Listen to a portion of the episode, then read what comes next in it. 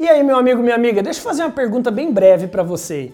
Por que, que a maioria das pessoas acha o vendedor chato, insistente, pegajoso, mal educado? Por quê, hein? Sabe aquele vendedor que chega pro cliente e fala: Mas leva, leva, esse é o que mais sai, leva, esse é o melhor.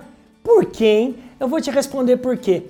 Os tiradores de pedido amadores prostituem a nossa profissão de vendedor.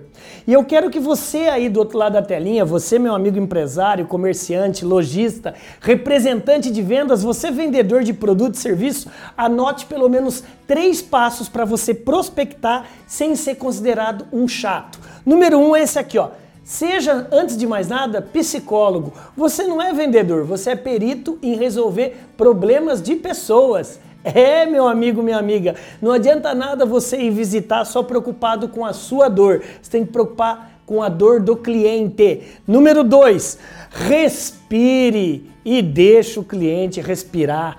Para de ficar sufocando, asfixiando o seu cliente. Sabe por que muitas vezes o cliente acha o vendedor chato? Porque ele não deixa o, o próprio comprador falar. Só ele quer falar, só ele quer encher linguiça, encher de argumento para com isso, meu amigo. Você está na área de seres humanos. Você não está na área de vendas atendendo pessoas. Você está na área de pessoas vendendo. E número 3, Faça retiradas aparentes. O que, que é uma retirada aparente? Você deixa o cliente falar e você, ó, você sai da situação, você sai do holofote. Muitas vezes é até legal você, às vezes o que o cliente vai falar na prospecção, você vai falar que você volta outro dia ou você volta depois, para deixar o cliente mais à vontade. Que tal? Gostou dessas três rápidas dicas? Você pode aprender muito mais com a gente. Sabe como?